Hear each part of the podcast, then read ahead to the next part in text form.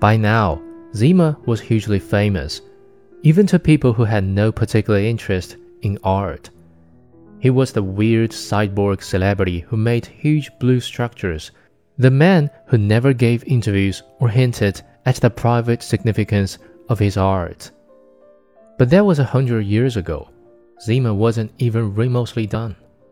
Eventually, the structures became too unwieldy to be hosted on planets. Blithely, Zima moved into interplanetary space, forging vast free floating sheets of blue 10,000 kilometers across. Now he worked not with brushes and paint, but with fleets of mining robots, tearing apart asteroids to make the raw material for his creations. Now it was entire stellar economics that competed with each other to host Zima's work. That was about the time that I renewed my interest in Zima. I attended one of his moonwrapping, the enclosure of an entire celestial body in a lidded blue container, like a hat going into a box. Two months later, he stained the entire equatorial belt of a gas giant blue, and I had a ringside seat for that as well.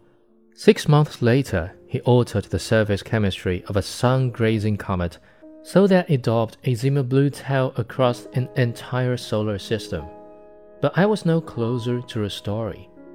I kept asking for an interview and kept being turned down.